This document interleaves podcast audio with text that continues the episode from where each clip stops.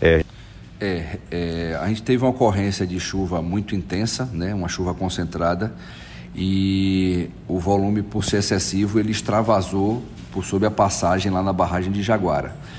Houve dano em três segmentos de, da contenção da alvenaria de pedra e que provocou também um dano no pavimento em alguns locais com um degrau, um desnível de até 30 centímetros.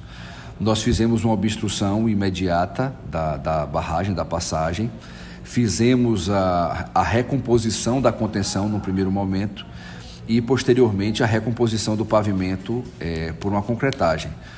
É, nós fizemos o serviço em aproximadamente quatro dias, mantivemos fechado o acesso por mais três dias para garantir uma cura mínima do concreto e uma garantia de uma durabilidade dessa atividade.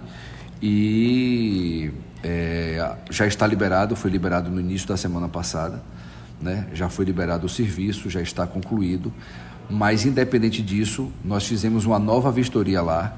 É uma passagem que tem um volume de água significativo, tem algumas situações que não são críticas, mas exigem uma manutenção, uma conservação. Nós já estamos finalizando um projeto para fazer a, a, viabilidade do processo licitatório e de um reparo mais efetivo lá. É, nós fizemos uma vistoria na quarta-feira. Na semana passada, a gente conseguiu inclusive um consultor especialista em barragens. Ele fez uma visita, é, como já era a nossa avaliação, não há risco de ruína, está íntegra. É realmente uma erosão, uma questão pontual na passagem, não da barragem. Mas aí nós fizemos uma nova vistoria na quarta-feira agora, fizemos um levantamento por segurança, vamos levar a topografia para checar a questão de, de, se tem alguma deformação, se tem alguma questão de mudança de cota. Mas o projeto a gente vai finalizar no mês de dezembro e de janeiro a gente deve estar soltando o processo licitatório.